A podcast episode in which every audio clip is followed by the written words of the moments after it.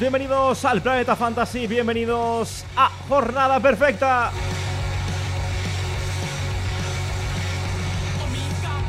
El gol es lo más cotizado en los mercados fantasy y lo es aún más cuando estos los marcan jugadores que no son delanteros. Puntúan más por cada tanto que anotan y suelen tener menos competencias en sus equipos. Por ello, en el siguiente podcast vamos a dar una serie de nombres que deberíais tener bien vigilados en vuestros mercados para que no se os escapen. Os habla Antonio Miguel García. ¡Arrancamos!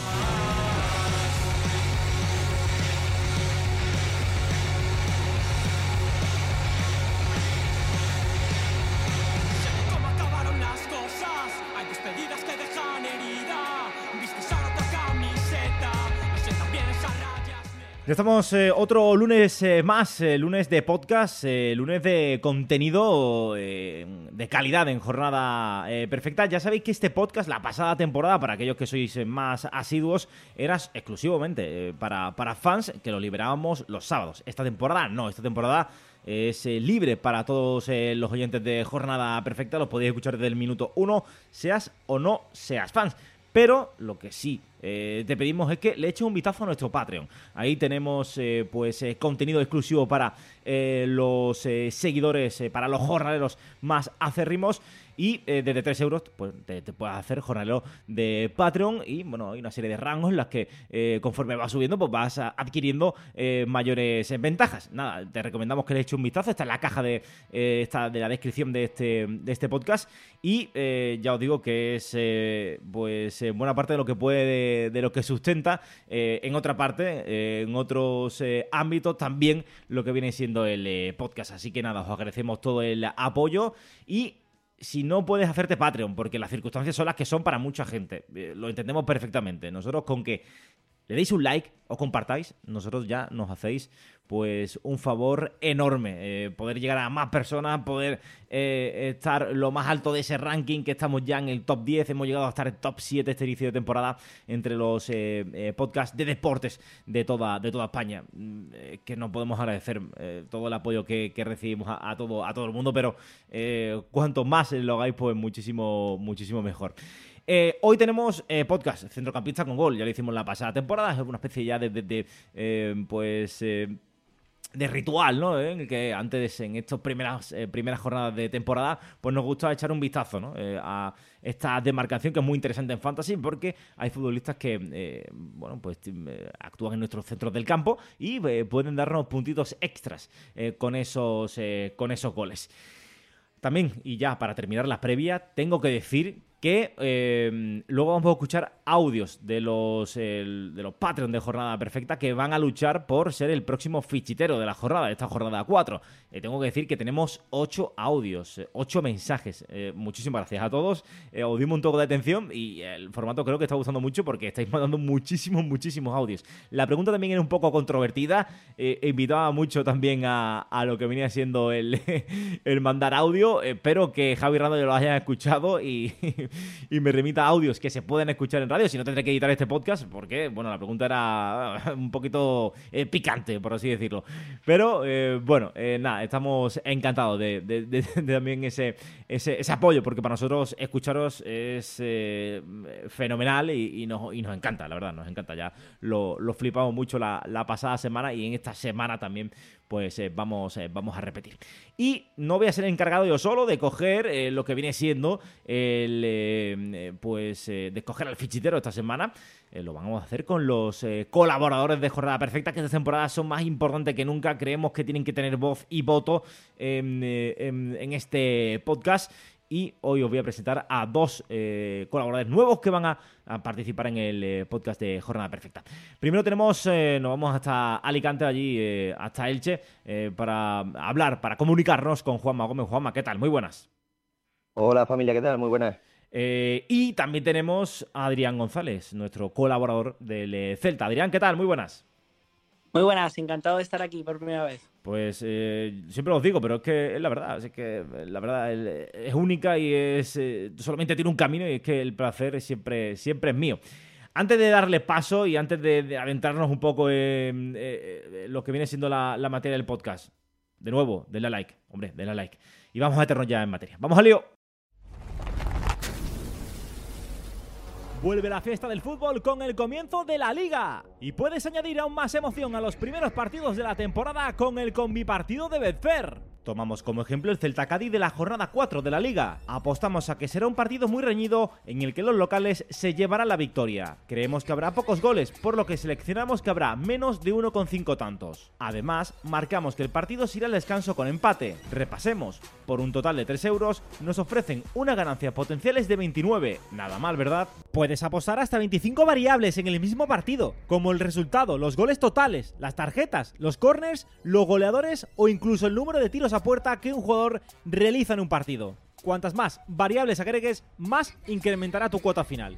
Así que puedes festejar un saque de esquina o una tarjeta amarilla tanto como lo harías con un gol. Betfair, crea tu suerte. Este es un mensaje solo para mayores de 18 años. Juega con responsabilidad.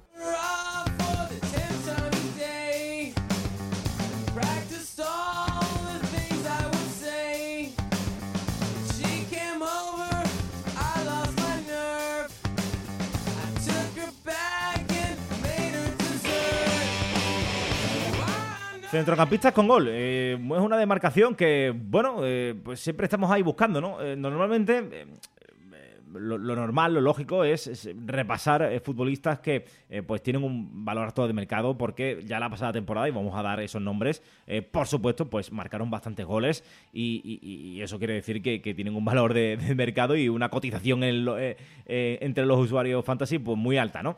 Así que vamos a ir primero por estos nombres y vamos a ir, mm, yo diría, decreciendo, ¿no? En futbolistas que, bueno, pues creemos que esta temporada podrían tener ese papel y actúan en esta, en esta demarcación, si bien no tenemos datos que, datos que contrasten que sean eh, que vaya a ser así, pero bueno, ah, ya sabes que nos gusta lanzar un poquito a la piscina y obviamente nos vamos a dar solamente, nos vamos a quedar con Fekir, porque claro, todo el mundo sabéis que Fekir tiene gol, ¿no? Eso lo sabéis, ¿no? Pero eh, vamos a hablar, eh, por ejemplo, del centrocampista del, del Betis. Hemos hecho aquí una lista, eh, tanto Juanma como Adrián como yo, y vamos a ir repasando nombres. El primer nombre que nos sale en la lista es eh, precisamente el de, el de Fekir. Juanma, un futbolista que mm, a nadie descubrimos que, tiene talento de, sobra y, obviamente pegada para ser uno de esos centrocampistas de gol más cotizados sin duda del mercado. Está claro que eh, no solamente el año pasado, sino ya venía desde el fichaje que hizo el, el Betty hace un par de temporadas con el, con el jugador eh, es raro la temporada que no, que no marca más de 5, 6, 6, 5, 6 golitos, siempre, siempre está en su casillero. Es cierto también que al principio, sobre todo de la, primera temporada, sí que era el encargado del lanzamiento de, penalti, algo también a tener en cuenta de cara a esos puntitos extras que todos, que todos buscamos, ¿no? Pero bueno, al fin y al cabo, el, el francés de los jugadores más top fantasy, como bien decía al principio, pues no vamos a inventar nosotros nada nuevo, ¿no? Ya sabemos que Fekir lo que es y lo que, lo que aporta a nuestro equipo fantasy. Sí, eh, Adrián, eh, en el mismo Betis, y por hacer un repaso rápido de estos nombres, eh, sobre todo recogiendo esa cifra goleadora, ¿no? Fekir la pasada temporada seis goles, Canales, cinco tantos. el cántabro, bueno, pues un, tipo con, pegada, con un gran golpeo de, balón y que suele marcar goles habitualmente, una cifra, bueno, porque para un centrocampista cinco o seis goles y más para uno que no es que es más constructivo, ¿no? que, está más eh, pegadito al pivote, eh, en este caso Guido, eh, pues Canales es otro jugador muy recomendable. Completamente. El tema al final con Canales es que es tan bueno que puede jugar en cualquier lado y eso obliga a Pellegrini a que sea su comodín. Le hemos visto la banda derecha, le hemos visto cómo ese pivote constructivo, mientras que Fekir tiene esa media punta ya instaurada. Ya no hay quien le pueda apartar de ahí. Eso habla muy bien de Canales, que consigue cada temporada marcar la diferencia desde cualquier punto. Le hemos visto marcar grandes goles, además, que bueno, que son los mismos puntos, pero que siempre alegran un poco más cuando un jugador marca lo que puede ser uno de los goles de la jornada. Sí, sí, sí, sin ninguna duda. Otro de los nombres, eh, el, bueno, nos tenemos que ir al, máximo realizador la, la, pasada temporada, que en el centro del campo, que fue Soler. Eh, Juanma, 11 goles, eso sí, 7 de penalti. Eh, da igual, eh, en este caso que sean de penalti. Lo cierto es que eh, Soler es uno de los más cotizados por esa condición de, indispensable, sobre todo en el, en el Valencia, aunque haya empezado esta temporada un poquito más flojete, hay que decirlo. ¿eh? Sí, la verdad que Carlito, ¿no? Carlos Soler es infalible prácticamente desde, el 11, 11 metros. Y mm, así lo refleja, 7 goles de penalti la temporada pasada y bueno, eh, es cierto que aparte de esos, de esos siete goles, anotó cuatro goles eh, que no fueron desde, desde, el punto de penalti. Y a diferencia quizá de Fekir y de Canales, ese juego vertical que tiene el Betis, el Valencia el año pasado no lo, no tenía, este año, a ver, con la llegada de Gatuso si, si, si cambia un poquito, pero es verdad que es muy importante siempre que, nos fijemos en jugadores que juegan en, el centro del campo por ese plus que estamos comentando y sobre todo que tengan mucha llegada. Y en ese caso, pues Soler, eh, aparte de, como estamos comentando, de, ser infalible desde los 11 metros, eh, tiene mucha llegada, mucho, mucho y bueno, ¿no? Mucho y bueno de, de golpeo de balón. Así que uno de los, de los fijos de los que todos conocemos, pero pero necesitamos nuestro equipo. Que digo que ha empezado un poquito más flojo Soler, sobre todo porque, bueno, fue uno de los responsables del gol del Atlético en la, pasada jornada, la jornada 2, y bueno, pues eh, ahí le, pesó un poquito, ¿no? Porque hay que decir que empezó la temporada mm. marcando frente, frente al Gironat, precisamente desde el punto de, penalti. En esta lista, el siguiente eh, jugador que más goles marcó la pasada temporada fue Yannick Carrasco. Y aquí ya sí que entramos un poquito en materia. Aquí ya vemos que, eh, bueno, hemos dicho los tres más fijos, recomendables, recomendadísimos eh, de lo, del centro del campo eh, que podemos fichar en Fantasy. Pero Carrasco, Adrián. bueno, su situación parece que ha podido cambiar esta temporada. Seis goles, dos de penalti. El internacional belga ahora esta temporada parece que sí tiene competencia con, con un Saúl que parece que ha vuelto para, para quedarse, ¿no? Carrasco ahora mismo es una patata caliente, es un jugador muy bueno, creo que cualquiera que le haya visto jugar se ha enamorado del Vega, pero claro, pasa un poco lo mismo, al final no está actuando como interior como a muchos nos gustaría, sino que lo está terminando haciendo de carrilero, con mucha llegada, eso sí, mucho poder pisar línea de fondo y adentrarse en zonas interiores, pero también con mucho recorrido, especialmente defensivo y eso aumenta si le sumamos la rotación que pueda tener con Saúl, cualquier posible fichaje con la, con la baja de Lodi, que ya ha sido confirmado, así que veremos. Carrasco debería poder marcar goles, pero esta temporada no parece tan fijo como en la campaña pasada. Fijarse, mira, eh, Juanma, tengo el dato. 11, eh, más de 11 millones de valor en el pasado curso, en mayo, cuando llegó a su pico eh, de, rendimiento. Este año 6 millones y, bajando. Parece que venta clara, ¿no? Ahora mismo parece... No, parece lo más recomendable apostar o meter 6-7 kilos para tener a, a Carrasco en tu plantilla.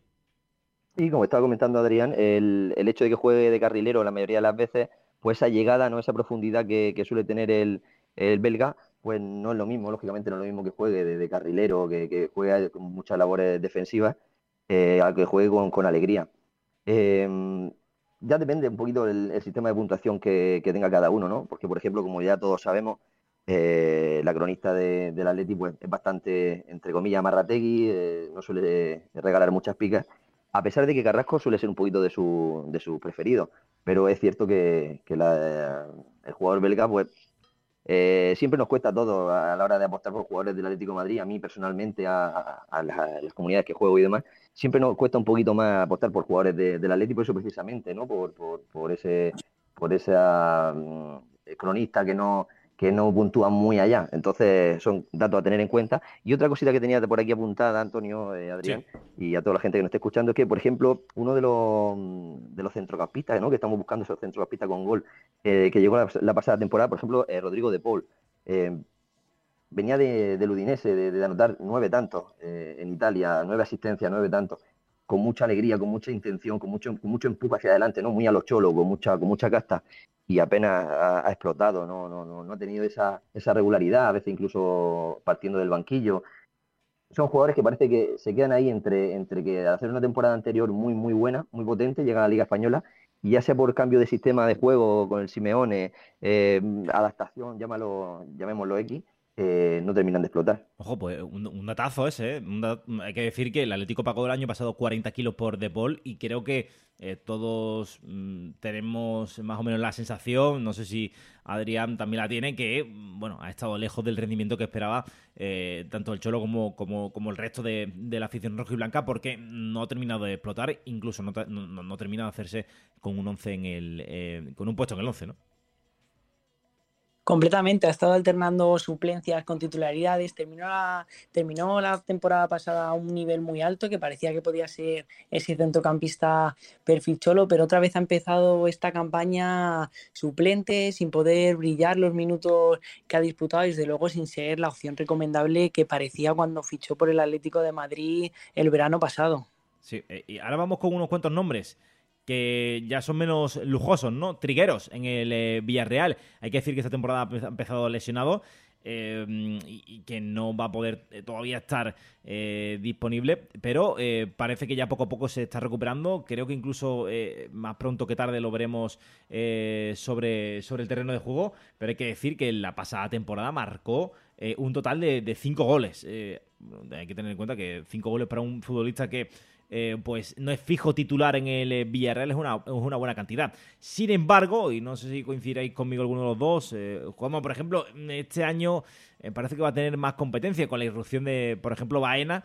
Lo va a tener más complicado. Además, va a haber buenas rotaciones porque las rotaciones van a quedar casi exclusivamente para el tema de la conference, la llegada de los Chelsea, Arriba la irrupción también de Jackson que tapa un hueco posiblemente a, que los Chelsea juegue más arriba.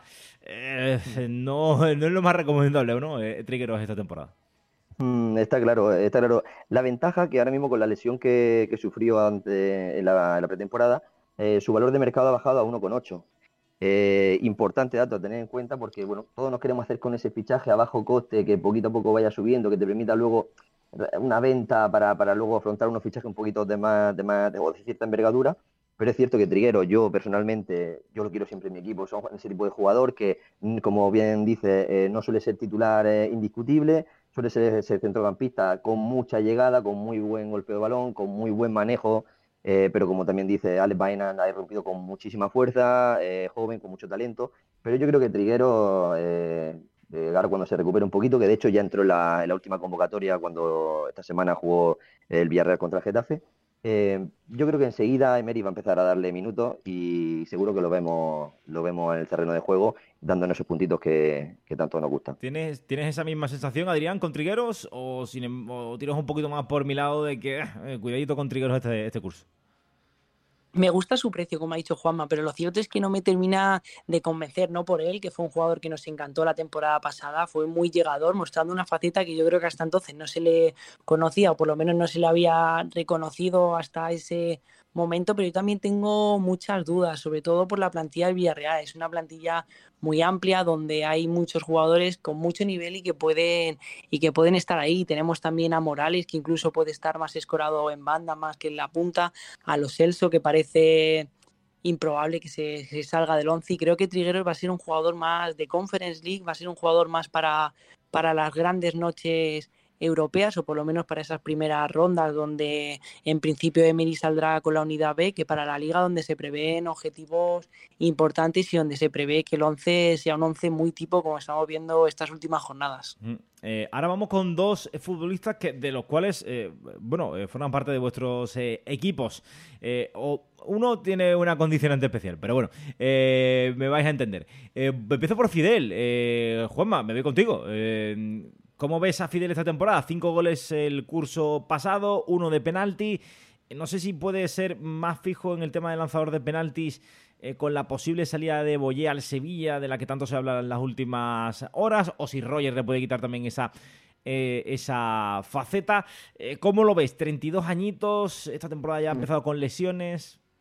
Sí, pues precisamente eso es lo que, digamos, lo que no, no llega del todo a a, despuntar, ¿no? Eh, esta temporada está claro que ha empezado la, pretemporada con, la lesión del isquiotibial y demás.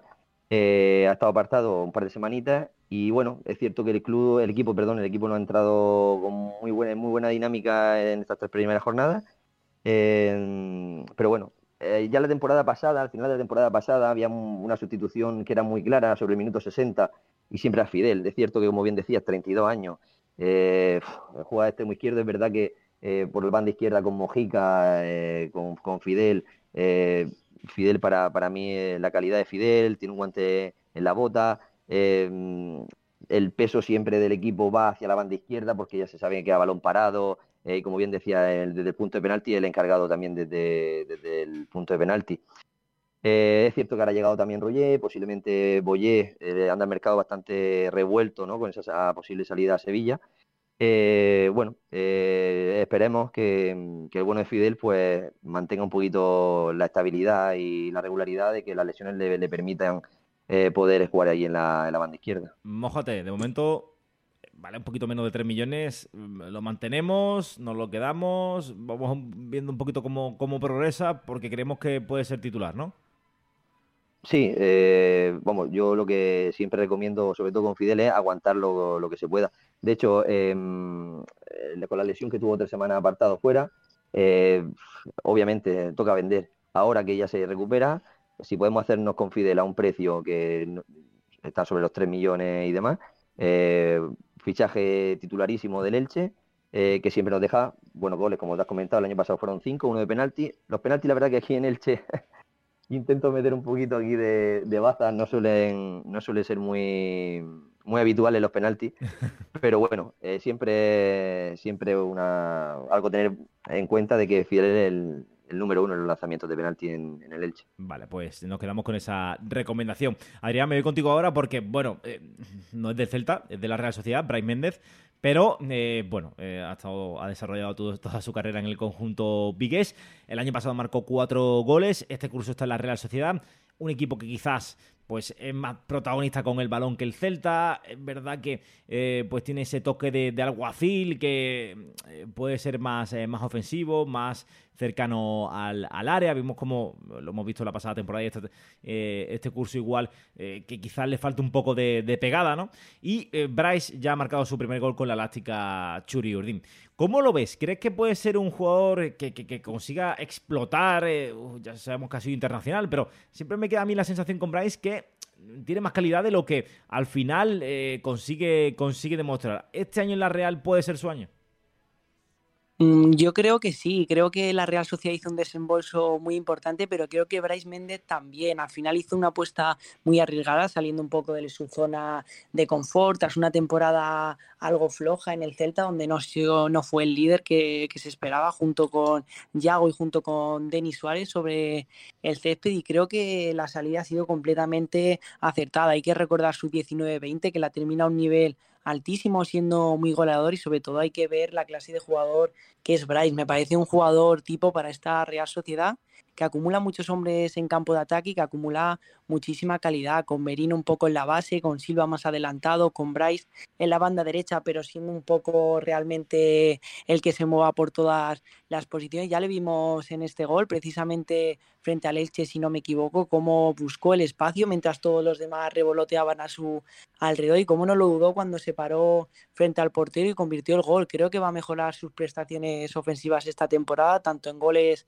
como en asistencias y creo que el destino es perfecto para él y perfecto para, para el fútbol que practica. Creo que esta es su temporada para dar ese pasito adelante. Pues eh, nos quedamos con esa recomendación. Yo le tengo especial eh, esperanza y confianza a Bryce Méndez. Eh, ya sabemos que nuestro compañero Miguel eh, Silva, amigo barra infulista, nos ha recomendado varias veces a Bryce esta temporada, así que, bueno, pues de momento el otro día le di la victoria a Real y, vamos a ver cómo, cómo, cómo se desenvuelve el Vigues en, en Anoeta, iba a decir, sí, en el Real Arena, pero esta temporada pinta bastante mejor. Vamos con un hombre también que, bueno, pues eh, quizás también tiene ese punto de, que puede ser fijo en nuestros equipos, pero que también eh, tiene sus eh, connotaciones. Papu, Papu Gómez, el jugador del Sevilla, centrocampista, su valor de mercado ahora mismo está por encima de los 5 millones, ha jugado mm, de titular los tres primeros partidos, pero también le ha llegado la competencia de, de Isco. Eh, la buena, bueno, que también se han ido algunos eh, jugadores importantes, ha lesionado Tecatito, eh, parece que Ocampos incluso podría salir al Ajax, una oferta que ha recibido el conjunto hispalense. ¿Cómo veis al Papu? Yo lo veo un tanto irregular.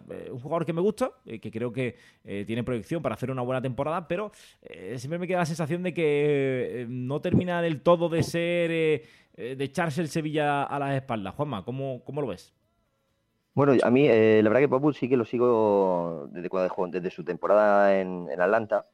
Y es cierto que eh, el Papu le, gusta sentirse muy protagonista con el balón y sobre todo tener mucha libertad. ¿vale? El problema es que los equipos de los Betegui, el sistema que, juegan, juegan con, dos extremos abiertos, estaba jugando Tecatito y Ocampo. Parece que esa ubicación en el centro de campo, que lo veíamos con Fernando, eh, y, Papu parece que esa tarea un poquito defensiva no le permitía un poquito soltarse, ¿no?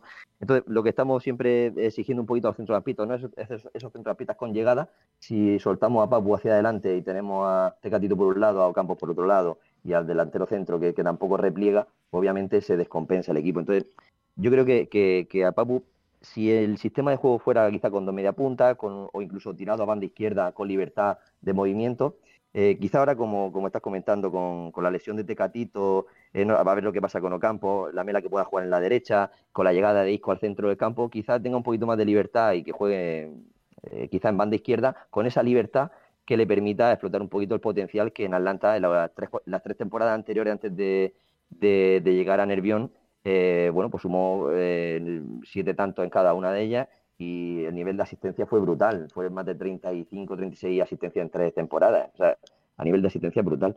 Pero bueno, yo creo que con ese, ese, posicionamiento de libertad, sobre todo un jugador que, necesita libertad y sentirse importante con el balón. De, momento, Adrián, lo mantenemos, ¿no? Eh, está bajando apenas 20.000, eh, parece titular en el Sevilla. A corto plazo eh, deberíamos seguir apostando por, por el Papu. No ha marcado ninguna de las tres primeras jornadas, pero puede hacerlo prácticamente en cualquiera.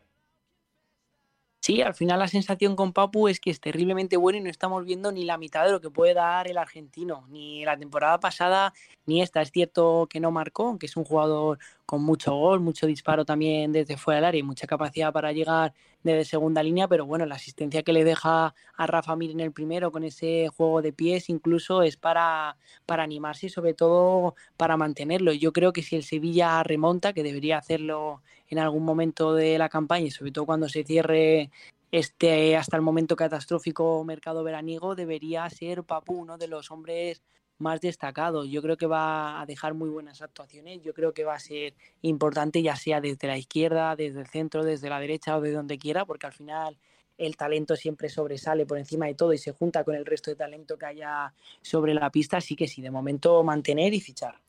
Pues eh, nos quedamos con eso. Ahora os voy a poner eh, dos nombres encima de la mesa. Eh, son dos jugadores recién llegados a la liga, procedentes de la segunda división. Uno es Seoane, 14 chicharros el pasado curso. Una bestialidad, la verdad. Pero tan solamente una de, uno de penalti. En Riquelme, en Rodrigo Riquelme del Girona, siete golitos. Lástima esa lesión que creo que le va a tener un tiempito alejado de los terrenos de juego. ¿Quién os da, os ofrece mejores sensaciones. Eh, Juanma, empiezo contigo. ¿Quién crees que... Ya vimos cómo se van pues, este pasado fin de semana titular con, el Getafe tras las dos primeras eh, tras los dos primeros partidos siendo suplente. ¿Quién crees que va a terminar imponiéndose en este partido? ¿Seoane o Riquelme? Bueno, eh, eh, no es fácil, ¿no? No es fácil después de una temporada muy cómoda para los dos, tanto el Seoane que estuvo jugando en Huesca como Riquelme que estuvo jugando en el Mirande Em, cambiar, ¿no? Ese cambio de chip de, jugar de segunda división a primera división y más haciéndolo en equipos diferentes.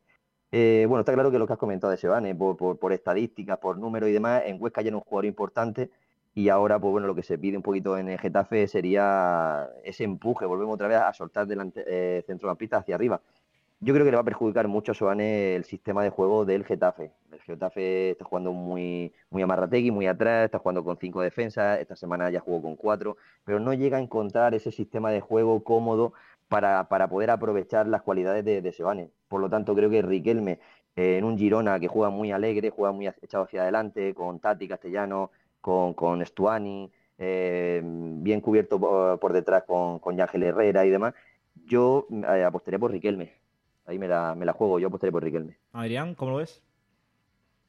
Pues yo es raro, porque sí que apostaría por Seoane, ya no por lo que se ha visto de segunda división de él, con una faceta muy goleadora, sino por lo que vimos en la propia primera división, en el Huesca, que terminó muy bien y fue muy importante. De hecho, sorprendió bastante que no se quedara en ningún equipo de primera después de una campaña que no fue tan goleadora, pero sí que me pareció bastante buena. Pero también creo que es el que puede salir un poquito peor. Riquelme me parece mucho más fijo, se está asociando muy bien por, por todas las partes de por todas las partes del campo, estaba creando una buena asociación con Miguel Gutiérrez, que eso me parece muy importante y aparte está en un equipo que parece que va a crecer mucho ofensivamente y que está muy bien dirigido y tiene muy bien construido su plan, todo lo contrario que el Getafe, el que ya le hemos visto cambiar de sistema este fin de semana, que más o menos le funcionó, y que ya le hemos, y que todavía le estamos viendo algunas dudas en lo que quiera construir Quique Sánchez Flores. Yo creo que Seoane debería, debería adaptarse pronto al equipo, debería volver a ser ese centrocampista, sobre todo con la lesión de Milla, lo que le dará bastantes minutos. Pero lo cierto es que me genera alguna duda, a pesar de que creo que en cuanto se enchufe será el mejor de los dos. Sí, yo tengo ahí, estoy un poco como vosotros, ¿no? Eh, verdad que para mí lo primero lo visto en estos primeros partidos de Riquelme ha sido espectacular. Y mira que ya más o menos lo, veía en, el Mirandés en la, la pasada temporada y Seoane, bueno, los números, los números del, pasado curso creo que van a estar imposibles repetirlos, ¿no? Ya solamente por, eh, por, el hecho de estar en primera división, obviamente la competencia y, el, nivel de, los rivales mucho, es mucho mayor y también pues eh, ese Getafe, ¿no? Que sí es verdad que todos hemos dicho que se ha reforzado estupendamente en este mercado estival, pero lo cierto es que no termina de arrancar por una cosa o por otra no parece que sea el, curso en el que eh, eh, haya, empezado, haya empezado bien. Hemos repasado los jugadores que la pasada temporada marcaron más goles y ahora vamos a hacer una especie de, como decíamos, entre comillas, apuestas. Eh, futbolistas que de los que vamos a creemos que pueden hacer una buena temporada en el aspecto goleador. El primero de ellos, el primero de todos, y este es un poquito más contrastado, es Ander Herrera, recién llegado eh, al Athletic Club, cedido eh, por el eh, Paris Saint Germain hemos visto como a lo largo de su carrera ha marcado más de 40 goles eh, en la determinada liga en la que ha jugado, tanto en el Athletic como en el Manchester United, como en el Paris Saint Germain. El pasado curso marcó 4 goles, eso sí, hay que decir que marcó 4 goles en 4 ratos, porque Andrés Herrera jugó creo que 18 partidos, lo mira ante las estadísticas, 18 partidos en la League One y la Champions creo que jugó eh, pues, no mucho más. Así que eh, son buenos, eh, buenos datos. Eso también hay que decir que bueno, el Paris Saint Germain pues, tiene un potencial ofensivo eh, bastante, bastante importante. ¿no? ¿Qué os parece el fichaje de Ander Adrián? Por ejemplo, ¿cómo lo ves? ¿Lo ves siendo protagonista no solamente en el apartado constructivo del, juego del Athletic, sino también en el apartado goleador? Un apartado que en el Athletic cobra especial importancia viendo el déficit de, de futbolistas con gol en el conjunto rojiblanco. Hombre, una cosa está clara, es que un jugador que ha conseguido destacar, aunque sea por poco tiempo, en un equipo donde están Messi, Neymar y Mbappé, tiene que partirla a la Liga Española. Yo creo que, sí, que hay muchísima confianza. Veremos cómo se asienta un poco en el sistema de Valverde, que parecía cerrado antes de que llegara Ander Herrera, pero creo que no hay ninguna duda de que se colará en el 11. Veremos por quién, si por Sancés, si quizá por alguna de las bandas, por Perenguer o por Nico, pero creo que no hay ninguna duda y por parte del Atleti creo que necesita perfiles como Ander Herrera. Estamos viendo que la posición de 9 en el club vasco no termina de, carburar, ni, ni Villalibre, ni Raúl García, tampoco tampoco Sancet, ¿no? Ubicado casi como, como pivote, o sea que los goles tienen que venir desde segunda línea, tienen que venir de lo que generen las bandas y de lo que den los centrocampistas. Tengo muchas ganas de verle comunidad y me parecen dos jugadores muy compatibles y sobre todo que pueden traer ese plus que necesita el equipo dirigido por Ernesto Valverde para poder pelear seriamente por entrar en Europa esta temporada. Juanma. Totalmente de acuerdo con, Adrián. Eh, Ander Herrera vuelve a casa y parece que cuando volvemos a casa todo, todo lo hacemos con un plus, ¿no? Con un plus de, sentirse en su entorno, de sentirse en, en, su casa, como decía, y bueno, esa conexión con, con con Berenguer, eh, ese centro del campo puede dar mucho que hablar en el, en el Atleti. Y es cierto que siempre em, ha pecado un poquito de, falta de, gol el Atleti. Y esa línea, como bien está comentando Adrián, esa línea, esa segunda línea va a ser muy necesaria esta temporada para, para, para poner el casillero a favor de, de club bilbaíno. Sí, mira, hay que decir, 43 eh, goles ha marcado Ander Herrera, en su eh, carrera. 43 eh, goles y 55 asistencias. Bueno, pues habla de que, de que tiene pegada. Vamos a ver si la recupera en el conjunto vasco esta temporada, en este nuevo reto, ¿no? Que yo creo que es bastante ilusionante tanto para él como para el equipo, ¿no? vamos con otro nombre, y aquí ya la suelto, ¿vale? Kangin Lee. ha empezado el jugador de Mallorca como un auténtico tiro. Em, jugando pues al lado de Murici, sirviéndole balones, eh, un poco libre a su bola, pudiendo aparecer por diferentes perfiles del eh, campo. mm, siendo bastante incisivo en el ataque Bermellón y además marcando goles. El otro día marcó eh, Vallecas eh, frente al Rayo Vallecano y eh, la verdad que está siendo, yo diría que una de las revelaciones de la temporada. Está subiendo como la espuma. Yo lo tengo en mi left, lo fiché por poco más de un millón, ya están por tres y pico. Y yo estoy encantado. Creo que es el mejor fichaje que, he hecho en la, actualidad. Eh, ¿cómo, veis al eh, jugador del Mallorca, Adrián? Es su año, tiene que ser su año por todo. Creo que ha empezado la temporada como un tiro, creo que ha concentrado todo el talento que tiene en una posición en la que por fin está pudiendo brillar y es que creo que además se adapta a las mil perfecciones al puesto donde le está colocando a Aguirre. Creo que lo está haciendo muy bien. Murici necesita a su lado a un delantero, a un jugador como, como precisamente por eso, que sea muy ágil, que sea muy móvil y que se pueda aprovechar de las mil ventajas que va a generar el Kosovar. Creo que liberado de tareas defensivas estamos viendo un jugador muy importante en la construcción y muy importante en el último tramo, demostrando por fin aquello que no pudo en Valencia, aquello que se quedó un poco a medias la temporada pasada, que fue una temporada un poco rara para el Mallorca, pero creo sin lugar a dudas que va a ser su año, va a ser su temporada y que va a ser una de las grandes revelaciones de la liga cuando hagamos la, cuando echemos la vista atrás en el final de temporada. ¿Cómo lo ves tú, Juanma?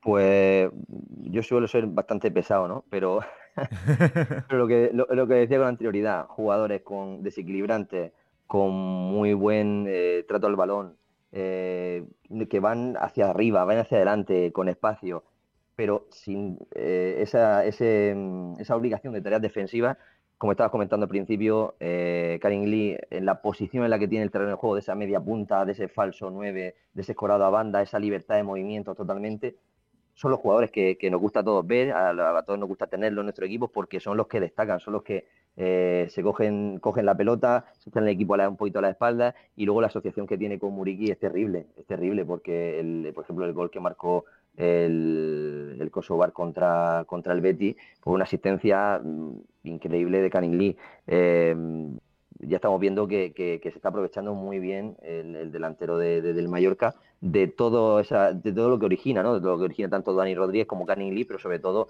Canin Lee.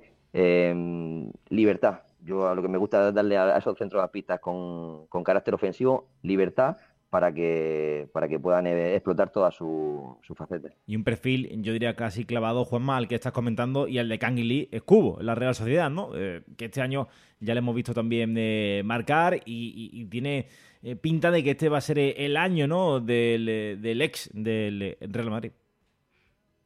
Pues sí, después de, varias sesiones, entre otras Villarreal, Getafe y demás, em, a lo que, igual que estábamos comentando antes de Bryce, eh, todo lo que rodea, ¿no? Hay veces que todo lo que nos rodea que es bueno nos hace, nos hace, mejores. Eh, y en este caso yo creo que Cubo ha encontrado el, hábitat, ¿no? El hábitat perfecto, al lado Silva, al lado Bryce, Merino, está rodeado de jugadores que le hacen mejor, que le hacen eh, explotar mucho más sus cualidades. Y Totalmente, o sea, estoy totalmente de acuerdo. El japonés, la verdad que eh, yo creo que va a dar mucho que hablar, aprovechando también en cierta manera un poquito la, baja de Arzábal, está fortaleciendo un poquito más el centro del campo Imanol y la verdad que le está dando esa libertad que, bueno, que, que Cubo la verdad que necesitaba. Estaba muy en el Mallorca, eh, sí que tuvo algún chispazo, en Villarreal apenas tuvo oportunidad, pero yo creo que este año también en, en la Real puede ser, puede ser muy importante. Sí, yo estoy, no voy a decir convencido, pero que creo que puede ser el año en el que dé ese pasito adelante. No sé si va a marcar 6-7 eh, goles, pero sí que creo eh, que va a tener un rol bastante protagonista. Adrián, eh, también tengo esperanzas en. bueno, viene un nombre que es muy. A ver, tiene un valor de mercado altísimo. Pero es verdad que si algo ha adolecido este jugador, que quizá le falta un poquito de pegada. marcó este fin de semana y yo tengo esperanzas en que destape ese, ese tarro de, de esencias, ¿no? En el aspecto goleador. También hay que decir que, en este caso habla de Pedri, eh, pues eh, hay que decir que desde que llegó al Barça, pues el Barça no ha tenido eh, la mejor, no ha tenido la mejor de las compañías, ¿no? A, su, a su alrededor y ha tenido que tirar bastante del carro. Esta temporada parece que arriba tiene un auténtico polvorín el jugador canario y se puede aprovechar de, ello. Ya vemos cómo marcó, como decía, este pasado fin de semana, esta jornada 3 y yo tengo esperanzas en que se vaya una cifra goleadora, no voy a decir muy importante, pero que supere por lo menos los 5 o 6 goles este, este curso. Hombre, es que a Pedri yo le alinearía aunque Xavi decidiera ponerlo de lateral derecho. Lo de Pedri es algo escandaloso y que además puede ser más. Es que estamos viendo a un jugador superlativo, pero es que estamos viendo todavía un jugador por descubrir mil facetas, mil facetas suyas. Una de esas es el apartado volador. Yo opino como tú, no creo que llegue a los 10 goles por campaña, una cifra que sería exagerada y que sería sobre todo un abuso por todo lo que por todo lo que ya genera y por esas tres picas diarias que se va a llegar casi cada jornada, pero sí que creo que va a dar mucho de qué hablar en la parte ofensiva. Ya marcó un golazo la temporada pasada frente al Sevilla, que hay que recordarlo una y otra vez. Ya se ha estrenado esta temporada y sobre todo está demostrando tener una conexión especial con Robert Lewandowski, lo que le va a proporcionar muchas asistencias, pero creo que también muchos goles, porque el polaco no es un jugador egoísta, es un jugador muy inteligente que detecta rápidamente al compañero libre y ahí aparece Pedri, llega muy bien desde segunda línea, tiene esa habilidad, tiene esa claridad para leer todo lo que está pasando en el campo, dónde puede ser importante y dónde hace falta, dónde hay un hueco para que aparezca un hombre, así que yo creo que sí, que si hay una temporada donde puede hacerse fuerte hablando de goles, debe ser en esta. ¿Cómo lo ves tú, Juanma? Pues totalmente de acuerdo con, Adrián, no se, puede, no se puede explicar mejor y sí que es cierto que eh, quizá la temporada pasada, arrastrando un poquito eh, Ese, eh, esa forma de exprimirlo ¿no? a la hora de ir a, con la selección, a la hora de ir al, al Olímpico y demás, su tono físico. cuando vino al equipo que en principio que venía de Las Palmas no iba a participar mucho en el primer equipo, no se sabía si iba a estar un poquito a caballo entre el B y, el primer equipo. Sí que se notaba un poquito ese físico de, niño, ¿no? de niñez, pero es cierto que ha dado un cambio importante este verano y ya se puede ver imágenes de, incluso de hace la temporada pasada y esta temporada, que ese, ese, tono físico, esa tonalidad, pues le va a hacer mucho, mucho y bien, porque es cierto que en un centro de campo, con, con Busquets, con Gaby, con, con Pedri, eh, son, digamos, esos niños bajitos, pero si no recordáis mal, eh, si os suena un tal Xavi y un tal Iniesta, eh, eran de ese tipo, de, ese calibre, y yo creo que Pedri mejora ambos porque tiene esa chispita del gol, de esa llegada y de, ese, de, ese, de esas buenas finalizaciones como vimos, como, vino, como vimos ayer. Sí, no suenan, no suenan esos jugadores. la verdad es que la verdad es que no suenan. por último, Juanma, te, voy a pasar la, última pelota para que la empujes.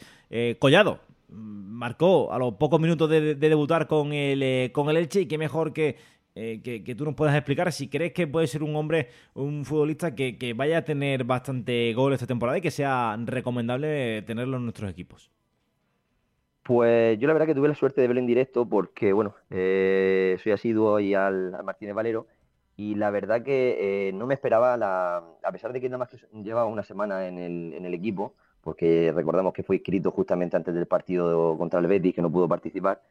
Em, eh, la verdad que me sorprendió gratamente. Sí que lo había seguido en el, en el Granada, pero bueno, Granada estaba un poquito con, con, Milla, con, Jorge Molina, eh, jugaba, pero eh, no se le veía del todo. Yo es cierto que, que sí, como bien comento, me sorprendió bastante.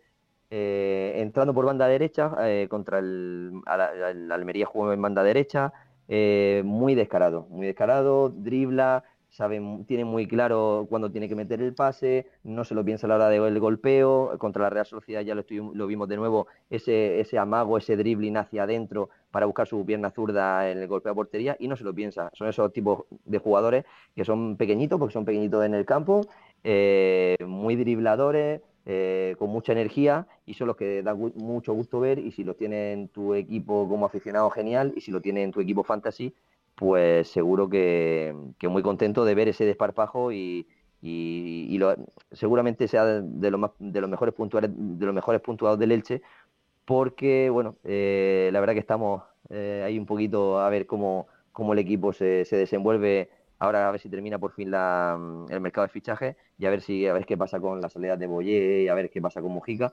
Pero yo confío bastante en Collado, eh, confío bastante en Collado porque de hecho el primer partido en casa un gol, la segunda jornada lo tuvo muy muy cerca y yo creo que puede dar puede dar mucha alegría aquí a la parroquia ilicitana. De hecho, el equipo, bueno, en el, el Barça B cuando estuvo antes de subir al primer equipo, anotó ocho goles en la temporada 2021.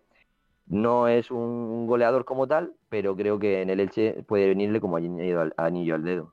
Pues vamos a ver, vamos a ver si al final eh, da ese pasito adelante que ya se le deja, se le ve intuir, ¿no? Eh, que en estos, eh, en estos sus primeros partidos en primera división, ¿no? Porque hay que decir que es verdad que, bueno, es su segunda aventura en primera, pero apenas jugó unos partidos el pasado curso con el Granada y lo hizo muy bien, fue de lo mejorcito, ¿no? El, del Granada el año pasado, un año en el que, pues lamentablemente para los aficionados nazarí, pues terminó bajando a segunda, a segunda división. Vamos a irnos con eh, los... Eh, hay que decir que hay más jugadores de los que podemos... Me gustaría interrumpirte, Antonio. Sí, sí, interrúmpeme. Tengo que, hacer, tengo que haceros una pregunta. ¿Nos olvidamos ya definitivamente de Marcos Llorente? No, yo reconozco uh, ser una duda del jugador colchonero y de esa 19-20. Uf, eh, Juanma, te lo dejo a ti. Yo vuelvo a repetirme que es que, eh, sinceramente, el sistema de juego que tiene Atlético Madrid em, no le permite, por ejemplo, Marco Llorente, da igual donde lo ponga, lo puedes poner de central que te va a rendir, lo puedes poner de carrilero, te va a rendir, en el centro del campo te va a defender, te va a agarrar el equipo, lo pones de media punta, te va a echar el equipo hacia adelante, incluso lo pones de nueve, seguro que te va a marcar porque es un chico que, que pelea, que lucha, que no, que, pero al final parece que eh, los jugadores que, que, pueden jugar en cualquier posición eh, le falta un poquito en cada una de ellas, pero para mí Llorente es un jugador esencial en el Atlético Madrid, pero de cara al gol, quizá eh, la temporada pasada lo vimos un poquito más apático, eh, también tuvo creo alguna, algún tipo de lesión en mitad de ella y demás, pero es que el Atlético Madrid no es que sea un equipo que me guste especialmente. Yo, mm, que me disculpen los que me estén escuchando del Atlético Madrid, pero mm, siempre me gusta lo que un poquito más alegre, un poquito más hacia adelante. Yo cuando veo, por ejemplo, a Joao defender el centro del campo con la calidad terrible que tiene, necesito, como estaba diciendo al principio, darle libertad a esos jugadores, a Marco Llorente, libertad de que esté en el centro del campo y que suba hacia adelante. Jugadores que me, que me aguanten el equipo como, como Coque y lo siento, pero me gustan que mi equipo, o los equipos que, que, veo jugar al fútbol, vayan hacia adelante. Eh, yo a Feli me gusta verlo cerca del área, muy cerca de dar ese último pase, de que se asocie con Morata, con Cuña eh, y Llorente. Creo que se vería muy, muy beneficiado si el equipo estuviera un poquito más arriba y no tan encastrado atrás. Eh, pues yo casi suscribo todas las palabras de Juanma, incluidas las del perdón a la afición roja y blanca, pero es cierto, ¿no? Que en este caso creo que le perjudica pues no voy a decir el estilo de juego, las decisiones del Cholo, no me atreveré a decir eso porque el Cholo es eh, poco menos que un dios de, los entrenadores, ¿no? Pero eh, sí que es cierto que creo que el potencial de Llorente, pues por una cosa o por otra, entre Luis Enrique y, el amigo Simeone, pues lo han encasillado en otros en otras posiciones. El año pasado jugó casi toda la temporada en el lateral y esta creo que hasta que el equipo termine de rodar y, coja esa, esa velocidad de crucero, pues lamentablemente no lo vamos a poder ver. Es una pena, es una pena, porque ya digo, a mí me encanta Llorente y creo que eh, puede marcar la, diferencia y creo que las marca, de hecho, eh, por lo menos en el centro del campo, gracias a ese físico totalmente privilegiado. ¿no? Vamos a ver si, de momento parece que en Fantasy pues no es tan recomendable, pero sí que parece que hay la intención ¿no? de que pueda jugar eh, mucho más esta temporada en la que realmente es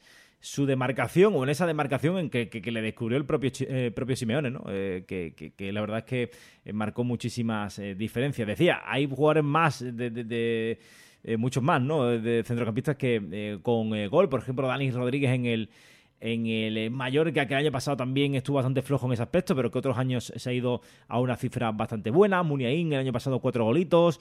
En fin, hay jugadores que, que si estáis avispados podéis echarle el lazo en el centro del campo. Aquí hemos repasado unos cuantos, espero que os haya servido, pero no vayáis porque vamos a irnos a los audios de nuestros eh, fichiteros. Son ocho audios. Eh, voy a ir apuntando, ¿vale? Lo que dice cada uno porque esto va a ser largo. La pregunta era, si no recuerdo mal, es eh, cuál es el eh, o cuál era, es complicado hasta de formular, la, pues esa mujer o hombre de más de 60 años con el que tendríais un pequeño affair nocturno, ¿no? Así que, sí compañeros, esa fue la pregunta, así que los audios que lleguen pueden ser muy complicados, vamos a intentar gestionarlo, vamos a escuchar primero a Birramán, a ver qué es lo que nos cuenta. Buenas chavales, aquí Birra. Eh, pues yo elegiría a Michelle Pfeiffer, eh, pedazo de actriz, eh, protagonista de peliculones, entre otros como Mentes Peligrosas, Y Vale. la verdad que se conserva muy bien para su edad. Vale. Hay nochecita de pasión con Gangsta's Paradise de, de fondo. Me mola, me mola el plan. Venga, un saludo. Vale, eh, Birman dice Michelle Pfeiffer, ¿vale? Esto est- estaría bien aco- eh, yendo acompañado con una imagen, pero bueno, estamos en un podcast, es difícil, ¿no? Vamos a escuchar a, a Etrus. Hola jornaleros, buenos días. Pues a la pregunta de la semana, este caso yo me quedo con una- un fetiche que tengo desde que en su día salió Batman Returns, que se embutió en un traje de cuero negro para ser Quackwoman y es Michelle Pfeiffer. Madre del Aún señor. Teniendo más de 60 años está tremenda y sigue tremenda. Y no una fe, sino los que ella quiera. Bueno, un saludo. Venga, saludos. Aquí hemos perdido un poco el romanticismo. Eh, sí. Aquí se, se, se ha ido un poquito más de los papeles, pero ojo, dos de dos, me parece la hostia. O sea, Birraman eh, eh, puede ser eh, fichitas compartidas, Birraman y, y Etrus, Michelle Pfeiffer, ¿eh? O sea, voy a poner Michelle Pfeiffer y a ver cuántos más dicen, ¿eh? Eh, vamos con Julio Rodríguez, espero que aguarde un poquito más la compostura, vamos a escucharlo. Buenas, saludos a todos. Yo, mi, mi primera reacción fue mirar la edad de Julia Roberts. Todavía tiene Vale. 54, 54. así que no vale. Pero sí me quedo con Michelle Pfeiffer. Me cago en... Va. Sobre todo si, si ¿No- se conocen? en el traje de, de Catwoman. Que está diciendo lo mismo. Yo creo que fue un... que sirvió para mucho en esas escenas en las que tomaba leche. Y... y Bueno, nada, eh, pues, quizá eso era y- omitible, ¿vale? lo voy a cortar, lo voy a cortar porque no me, no me fío. Eh, voy a buscar imágenes de Michelle Pfeiffer ahora mismo. O sea, es verdad que la muchacha es muy guapa. O sea, la muchacha, la mujer mm, mayor. 64 años tiene ya, ¿eh? Tengo que reconocer que a mí se me escapa un poco de época. Sí, se escapa a mí, se me escapa un poco a mí. eh, Adrián, imagínate a ti. bueno, vamos a escuchar el siguiente audio. A ver si no, a ver si alguien dice que no es Michelle Pfeiffer, porque ya vamos los tres primeros, eh, Mirramán, Etrus y, y Julio, eh, han dicho eh, Michelle Pfeiffer. A ver, voy a apuntar Julio por aquí. Michelle Pfeiffer, venga, vale, perfecto. Paco Peinado, a ver. Hola, buenas, soy Paco Peinado. A ver, eh, buscando por internet porque no tenía en la cabeza a nadie de mayor de 65 años, no, 60 era, vale, 60. Así como para trajinársela, ¿no? Madre del señor. He visto a, a Susan Sarandon, mirar las fotos. Vale. Antes de votar el fichitero, mirar las fotos. Y ya me decís quién gana. Da loco. Pero, pero bueno. Y bueno, lo de, la- lo de no, no mandar audio antes de... Ojo que con las nuevas reglas los de 2 millones suben, ¿eh? A ver si hay que pillar a los buenos pronto. A los buenos menores de 2 millones pronto. Creo, Así que a mandar audios todos. Vale, Paco. eh, creo que, que hay que decir que es desde el día que se manda. O sea, si pasa los dos millones, oye, tampoco vamos a estar aquí en plan inspector gadget, sino que, vamos, eh, no pasa nada, ¿vale? Eh, pero para que lo sepáis. Eh, he visto ya a Susan Sarandon, ¿vale? No sé si eh, aquí Juanma y Adrián están mirando también como yo, pero esto, esto es un podcast, pues, podríamos, podríamos haber invitado a Bizarrap aun para hacer un Biza podcast, porque pinta bizarro. Paquete, a ver, bueno, tengo miedo. Vamos a ponerlo y que se haga lo que Dios quiera. Vamos a escucharlo, a ver. Hola chicos, aquí Paquete. Bueno, la verdad es que habéis tocado un tema un poco escabroso y podría ir a lo fácil, pero tengo una edad y la verdad es que si te pones a mirar ahí actrices de nuestra época de pequeños, pues casi todas tienen esa edad. Pero bueno, no voy a ir a lo fácil y voy a decir Mercedes Milá. ¿Por qué? Hostia, Pues no lo sé. Pero bueno, hostia. me iría con ella, le invitaría a cenar Frankfurt a la mujer y igual la que tuvo retuvo y en su época, pues la verdad es que hasta que el nieto le tiró los trastos, así que nos vamos a quedar con ella porque es una siempre ha estado ahí en la tele y, y ¿por qué no? Venga, Hostia. puestos ahí a cochinear, pues vamos con ella, venga. Bueno, ya tenemos el premio a la originalidad, por lo menos alguien que se sale del guion. Sí, sí, sí. eh, ojo, bueno, no vamos a adelantar con- acontecimientos, pero Paquete se sale un poquito del carril. Vamos a ver David de Raez. Hola Oño, ¿cómo estás? Hola a todos los jornaleros. Eh, bueno, yo soy David Raez, el, el fichitero de la jornada 3. Vale, y ¿verdad, mando David? este audio en realidad no por participar, que sé que no puedo, sino porque, bueno, habéis hecho una pregunta que me interesa, me interesa mucho. Esto de qué mujer de más de 60 años te pone. Bueno, yo en realidad tengo que decir que solo me empiezan a interesar las mujeres, las mujeres a partir de los 60 años. Considero Ah, que antes, pues bueno, es una, es una época de la mujer totalmente baldía. A partir de los 60 es cuando realmente empiezan a ser interesantes. Pero yo elevaría un poco el listón y yo considero, o por lo menos a mí me ocurre, que hasta los 80 no es cuando realmente creo que alcanzan su verdadero punto de madurez. Entonces, en ese sentido, a mí la mujer que realmente me pone, bueno, a mí y a los chinos, que lo han demostrado últimamente, que también les vuelve locos, pues a mí la mujer que digo que me pone es Nancy Pelosi, la, creo que es la presidenta de la Cámara de Representantes Ah, sí. de Estados Unidos. A mí me parece una mujer, me parece una mujer cañón y bueno, por eso quería dejar aquí constancia de ello. Pues nada, venga, oye, un saludo y que vaya bien. Un saludo, chao. Eh, gracias, eh, eh, David. Vamos a escuchar a, Peque. Eh, hay que decir que David, no sé cuántas cuántos puntos ha hecho en la jornada 3, pero eh, sí que participó ya esta, este pasado fin de semana. Muchísimas gracias por tu aportación. Vamos con Peque. Hola, soy vuestro fan Peque 1979 y bueno, paso a saludar. Y a ver, por la pregunta, pues yo diría Sharon Stone. Ahí lo dejo. Venga, un saludo. Hasta Bueno, luego. Sharon Stone, eh, em, eh, voy a ponerla, a ver, Sharon Stone aquí, eh, Stone, Peque, vale, eh, vamos a ver, vamos a ver a Sharon Stone cómo está ahora, porque yo ya no, no le tengo yo muy, mm, a ver, Sharon Stone, vale, bueno, bueno, eh, sí, puede ser, puede ser. Y la última, Tronquito. Vamos a escuchar a Tronquito, que Tronquito creo que mandó un audio de 4.000 millones de minutos. Vamos a escucharlo, a ver si no lo tengo que, censurar. Hola chicos, ¿cómo estáis? Aquí Tronquito. Eh, una alegría volveros a oír una temporada más. Eh, me tocaba estar en la Perrunflas, pero este verano estuve un poco desconectado de- del mundo y, ya no llega tiempo para inscribirme. Pero bueno, lo vamos a volver a intentar a ver si el año que viene me, me cuelo en la Superliga. Eh, bueno, cuando habéis, perdón, cuando habéis hecho la pregunta esa de con qué mujer de más de 60 tendrías una affair, no le he dudado ni un segundo. Eh, Julian Moore eh, tiene 61 años y bueno, es una mujer que para mí siempre ha sido muy atractiva. Eh, es guapa, Sí. eh, muy sensual, muy elegante y aparte es una pedazo de actriz para mí. O sea, tiene mogollón de pelis desde los años 90. Hizo eh, Carrie, la de terror. Hizo otra con Nicolas Cage que creo que se llamaba Next. Hizo El Fugitivo con, con Harrison Ford. Y luego así ya más actuales, eh, Jurassic World, que ha hecho unas cuantas. Y una, una de las de Aníbal Lecter, la que se llamaba Aníbal. Vamos, eh, que ha hecho mogollón de papeles. Luego tiene una así un poco rollo de culto que se llama Vidas Cruzadas de Robert Altman de los años 90, en la que está súper sensual. Eh, si no la habéis visto, la recomiendo. Una peli difícil de encontrar, pero, pero buenísima. Vale. Nada, eh, ahí va mi, mi candidatura. A ver si, si tengo más suerte este año. Un Grande, abrazo y os sigo escuchando. Venga, Grande. chao. Eh, bueno, pues mira, tenemos a Birramán, Etrus y Julio Rodríguez con Michelle Pfeiffer, ¿vale? Eh, Paco Peinado ha dicho Susan Sarandon. Paquete, Mercedes Milá.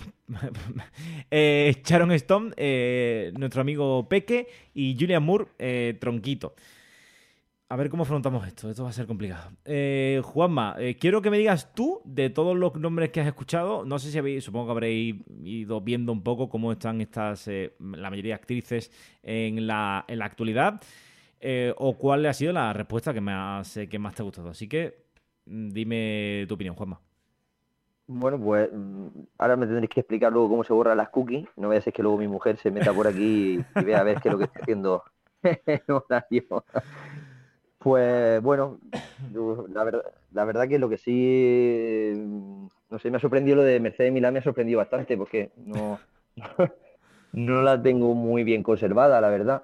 Pero bueno, la primera que han coincidido los tres, los tres, las tres personas que han hecho el audio, me parece, me parece bastante acertada.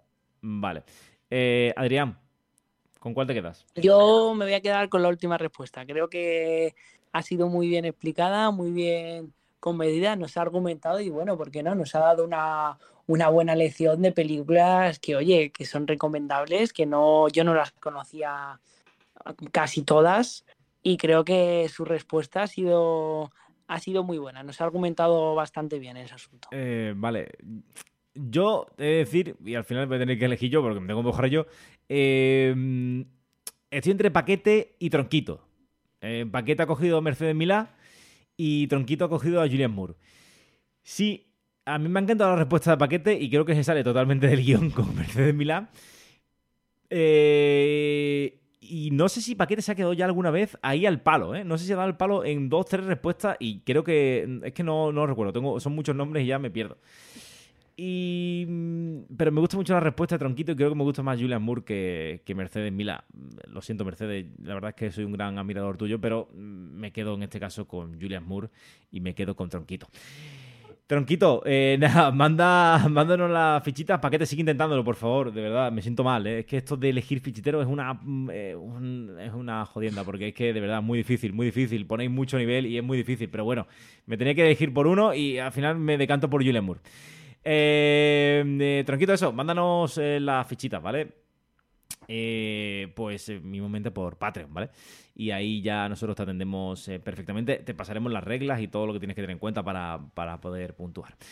Juanma, Adrián, muchísimas gracias. Ha sido un placer. Creo que habéis estado súper cómodos y, habéis aportado un huevo, la verdad. Muchísimas gracias. Nada, chicos, yo por mi parte también era mi primera vez, así que eh, espero que nos escuchemos mutuamente eh, de aquí en adelante muchas veces. Así que para mí un placer y sobre todo haber aportado un granito de arena para todo este mundo fantasy que tanto nos, nos apasiona a todos. Muchísimas gracias, Juanma. Adrián, lo mismo digo.